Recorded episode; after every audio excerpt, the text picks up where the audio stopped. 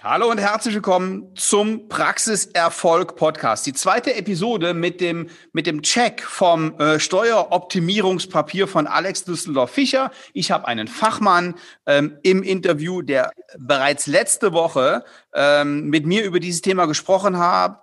Herzliche Grüße nach Bergisch Gladbach. Lieber Gerrit Schmalz. Hallo. Ja, hallo Herr Waller. Danke.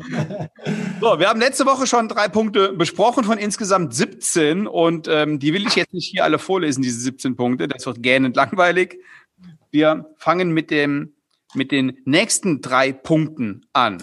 Schießen Sie los. Ach so, ähm, ich, ich will natürlich für alle, die den ersten Teil jetzt noch nicht gehört haben, ähm, Herr Schmalz, stellen Sie sich ganz kurz vor. Ja, mein Name ist Gerrit Schmalz. Ich bin Steuerberater und Partner in der Kanzlei Wilde und Partner und ähm, ja, betreue, äh, ja, man könnte sagen, fast ausschließlich Zahnärzte, habe auch noch einige Humanmediziner, aber tatsächlich sind die Zahnärzte so mein Schwerpunkt. Okay, genau. super. Und dann können Sie auch sehr gut feststellen, ob das, was da in diesem, in, in diesem äh, Papier von Alex Düsseldorf-Fischer erzählt wurde, für die Zahnärzte relevant ist. Genau, also wie letzte Woche schon erzählt, es ist äh, wirklich sehr spannend äh, zu sehen, was da alles an Punkten aufgeführt worden sind. Äh, viele lassen sich in einer ganz normalen, äh, normalen klassischen Zahnarztpraxis gar nicht umsetzen, sondern sind tatsächlich auf Unternehmen gemünzt, die in der Rechtsform einer GmbH agieren. Ähm, von daher ist das immer schwierig umsetzbar und hört sich erstmal sehr, sehr gut an, aber man muss sicherlich den individuellen Einzelfall betrachten, ob das tatsächlich auch möglich ist in Ihrer Praxis. Aber ich würde direkt mal äh, beginnen mit einem Thema, äh, was aus meiner Sicht ganz spannend ist, wenn man das so gestalten möchte, und zwar folgender Hintergrund. Die meisten kennen es ja aus ihrer Steuererklärung beziehungsweise aus ihrer Gewinnermittlung am Ende des Jahres. Ihr Steuerberater erstellt eine Gewinnermittlung, da steht drin, Einnahmenüberschussrechnung 1.1. bis 31.12. zum Beispiel für das Jahr 2020 dann bedeutet das, dass der Steuerberater hergegangen ist und hat alle Einnahmen, die zwischen dem 1.1. und 31.12. gut geschrieben worden sind, auf dem Konto als Einnahmen berücksichtigt. Das heißt also die Zahlung der KZV und aller Privatpatienten, Selbstzahler und so weiter, alles als Einnahmen berücksichtigt. Und die Ausgaben, die Sie zwischen dem 1.1. und 31.12. getätigt haben, auch als Ausgaben berücksichtigt. Das heißt, im Idealfall, wenn Sie am 30.12. noch eine Rechnung ans Fremdlabor in Höhe von 30.000 Euro überwiesen haben, dann können Sie die in dem Jahr auch noch steuerlich absetzen. Wenn Sie die erst am 2.1. überwiesen haben, können Sie erst im nächsten Jahr steuerlich absetzen. Und von dieser Gewinnermittlungsart, so nennt man das, kann man auch als Zahnarzt oder Zahnärztin abweichen, indem man hergeht und sagt, okay, wir erstellen nicht eine Einnahmenüberschussrechnung, sondern wir erstellen eine Bilanz.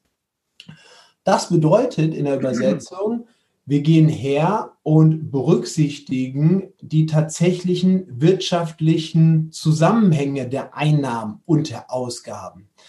Ich mache das mal am Beispiel der KZV-Zahlung. In Nordrhein ist es so, dass sie, oder in vielen anderen Bundesländern oder KZV-Bezirken auch, dass die KZV ja ihre Zahlung, gerade die Restzahlung, versetzt auszahlt. Also die fürs dritte und vierte Quartal, die Restzahlung, fließt erst im Januar und April des nächsten Jahres auf dem Konto der Praxis zu.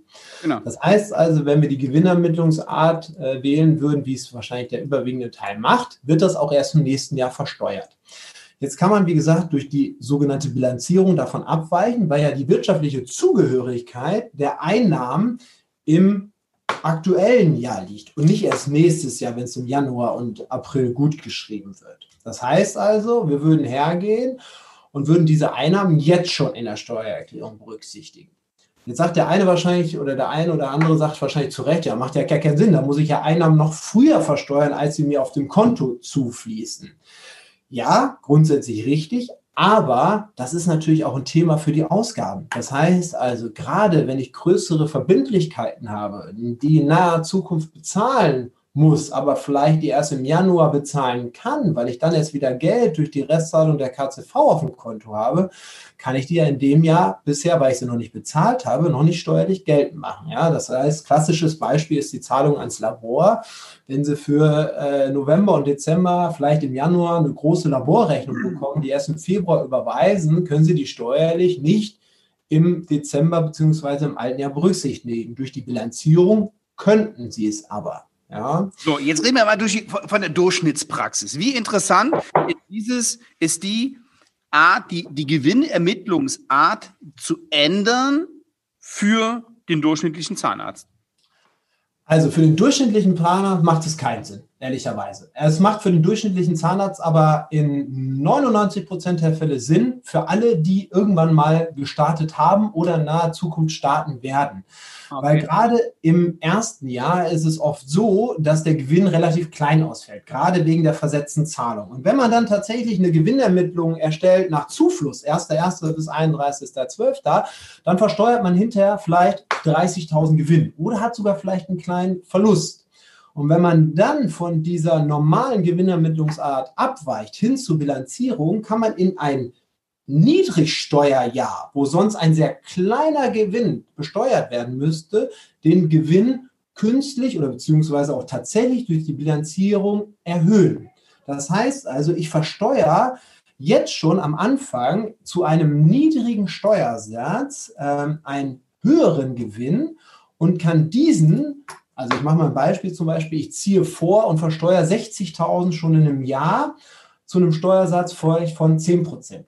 Und diese 60.000, die muss ich dann später, wenn ich irgendwann mal im Spitzensteuersatz bin, im zweiten oder dritten Jahr, müsste ich diese 60.000 dann nicht mehr mit 45 Prozent plus Soli und Kirche besteuern. Ja? Und da wird es natürlich sehr interessant, weil da reden wir dann nicht nur von einer Verschiebung von Steuern, sondern auch tatsächlich von einer richtigen Ersparnis, weil ich die Steuerprogression, den günstigen Steuersatz im ersten Jahr genutzt habe, um dort schon mal maximal möglich meine Einnahmen zu versteuern. Das ist wirklich gerade für, für Zahnärzte, die gestartet haben in der Praxis. Also ich sage mal, wenn wir Mandanten haben, dann ist diese Möglichkeit nicht in 100 Prozent der Fälle gegeben und lohnt sich, aber ich würde sagen, mindestens in 60, 70 Prozent aller Fälle, die starten, lohnt sich tatsächlich zu bilanzieren, gerade im ersten Jahr.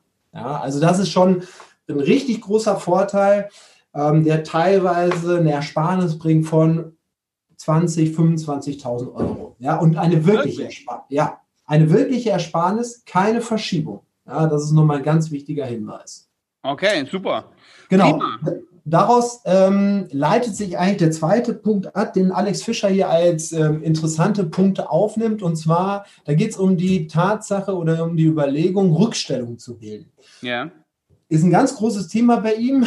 Äh, ich glaube, er hatte alleine vier oder fünf Unterpunkte. Ähm, Rückstellung. Was bedeutet Rückstellung? Rückstellung bedeutet erstmal die Voraussetzung, dass Sie bilanzieren. Das heißt also, was ich gerade alles erklärt habe, das müssen Sie tatsächlich anwenden, weil eine Rückstellung kann kein Zahnarzt bilden, der nur eine Gewinnermittlung nach den Grundsätzen einer Überschuss erzielt der kann keine Rückstellung bilden. Das heißt also, Sie müssten erstmal tatsächlich zu der sogenannten Bilanzierung wechseln. Und dann bedeutet Rückstellung einfach, Sie bilden jetzt sozusagen einen steuermindernden, einen gewinnmindernden Posten in Ihrer Steuererklärung für Kosten, die irgendwann mal in Zukunft entstehen könnten. Ja, ich sage das bewusst so, ähm, weil es tatsächlich auch Positionen darunter sind, wie, zum Beispiel die sogenannte Aufbewahrungsrückstellung, die äh, Alex Fischer hier propagiert. Da geht es zum Beispiel um das Thema, ich habe ja Kosten durch die Aufbewahrung meiner Unterlagen, egal ob es jetzt elektronisch oder noch tatsächlich in Papier ist, aber die müssen irgendwo gelagert werden, dadurch entstehen Kosten.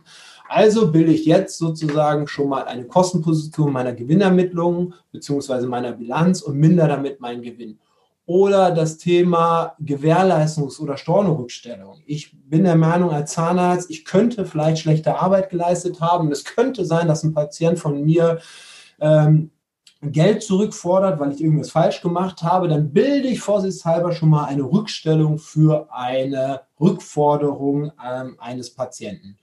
Oder alternativ, ähm, bei mir steht eine Plausibilitätsprüfung an äh, von der KZV und ich erwarte, dass die KZV von mir 20.000 Euro zurückverlangt. Ich weiß es aber noch nicht. Es ist noch völlig unklar. Es könnte nur passieren. Dann will ich jetzt schon mal eine Rückstellung dafür, minder jetzt schon mal meinen Gewinn für eine mögliche Rückforderung. Ja. Das sind alles Punkte und da geht es noch viel mehr Rückstellungen, die ich aber aus meiner Sicht nicht unbedingt erwähnen muss, weil die gehen wirklich schon, die sind sehr speziell und aus meiner Sicht auch nicht immer so einfach umsetzbar. Einfach der Gedanke, ich muss bilanzieren, um Rückstellung bilden zu können und Rückstellung kann man für sogenannte ungewisse Verbindlichkeiten bilden. Also für Kosten, die irgendwann mal in der Zukunft entstehen könnten. Die müssen natürlich schon irgendwie Nachweis haben. Also man kann ja nicht völlig ins Blaue und ins Blinde hinein irgendwelche Rückstellungen bilden. Aber äh, es ist da schon relativ weit gefasst, das äh, Feld, was man so machen kann. Ja. Aber heißt, heißt ja, also wir bilden Rückstellung für irgendwas, was in der Zukunft mal kommen könnte.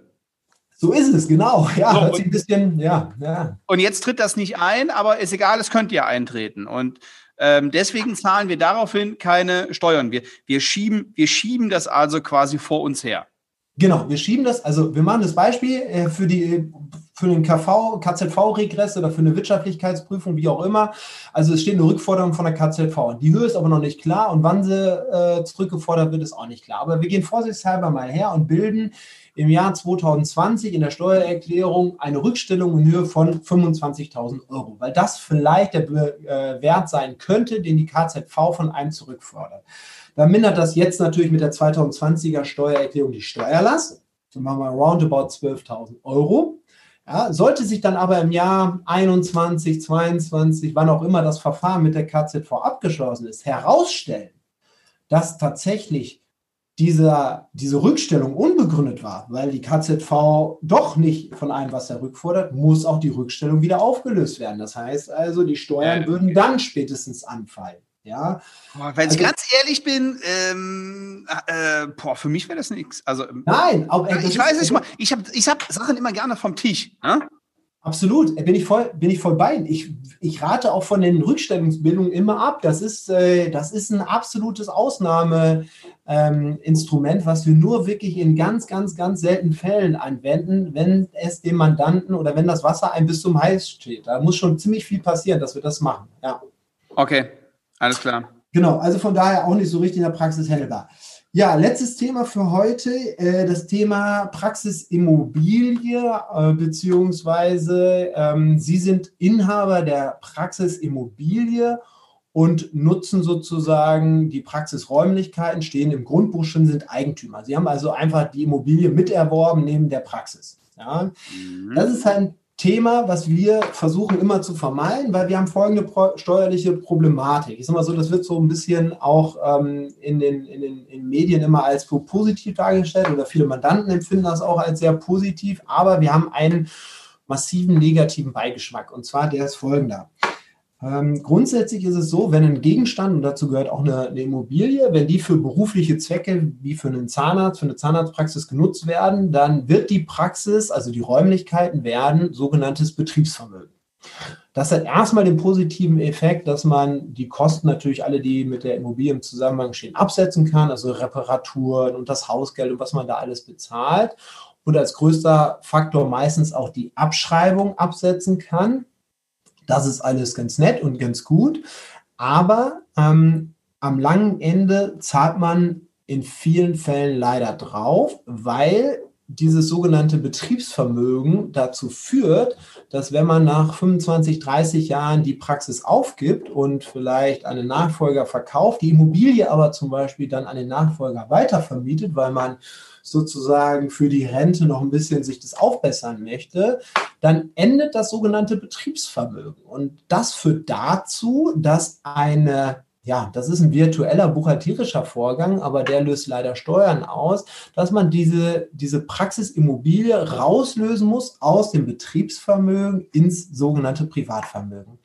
Und dann fallen wie folgt Steuern an. Und zwar wird ein sogenannter Zeitwert ermittelt. Das heißt also, nennen wir ihn einfach mal Marktwert. Ne? Gehen Sie bei Immobilien Scout rein, geben vergleichbare Objekte ein und dann kommt ein Wert raus von einer Million. Und Sie haben vielleicht damals 600.000 für die Immobilie gezahlt. Ja, dann wurde die auch noch abgeschrieben. Das heißt also, von den 600.000 sind vielleicht nur noch 300.000 übrig.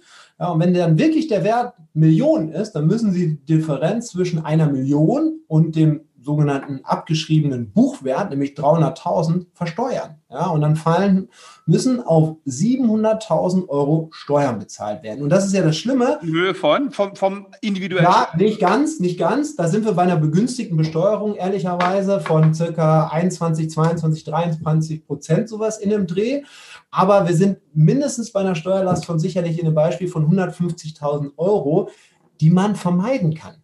Ja? Und wie folgt kann man die vermeiden? Voraussetzung ist, dass man da einen Ehepartner für hat. Ja, ohne Ehepartner, wenn man jetzt äh, Single ist und alleine die Praxis betreibt, wird ein bisschen schwierig. Da müsste man schon einen großen äh, Freundeskreis oder beziehungsweise noch Angehörige haben, denen man sehr vertraut oder Freunde, denen man sehr vertraut. Man kann das vermeiden, indem der Ehegatte die Praxis an den Praxisinhaber, also den Inhaber der, der Zahnarztpraxis, vermietet.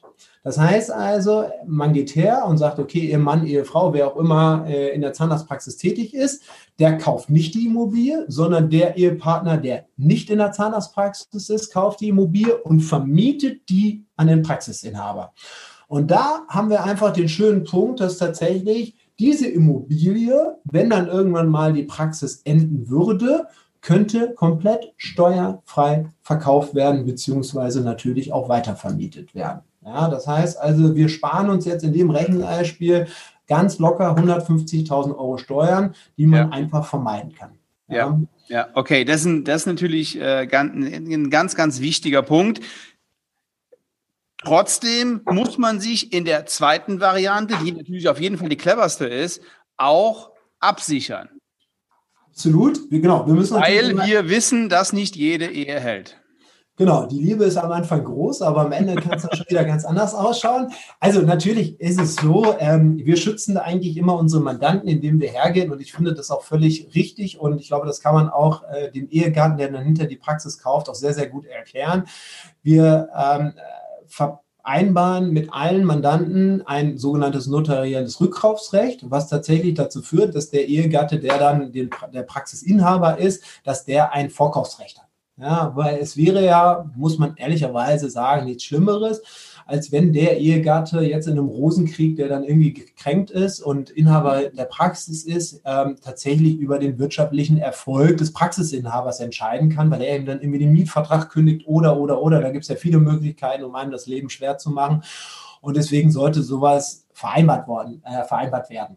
Ja, haben wir tatsächlich auch gemacht ähm, bei uns. Ja, ich habe damals gekauft und umgebaut und jetzt wieder angebaut und ähm, das muss natürlich alles auch für meine Frau dann so in trockenen Tüchern sein, dass a ich als Vermieter nicht hingehen kann und sie im, im, im Stress und im Streit, den wir hoffentlich nie haben, ähm, vor die Tür setze und äh, B es natürlich so sein kann, dass sie äh, sagen kann, okay, wenn, wenn, wenn es denn, ja, ähm, so, sollten wir uns trennen, haben wir, hat sie dann die Möglichkeit, die Praxisimmobilie zu erwerben. Genauso ist es. Ja, einzig richtiger Weg. Okay, okay, super. Ähm, das waren die drei Punkte beziehungsweise sechs Punkte zum Steuercoaching von Alex Fischer. So, und jetzt machen wir mal einen Strich drunter.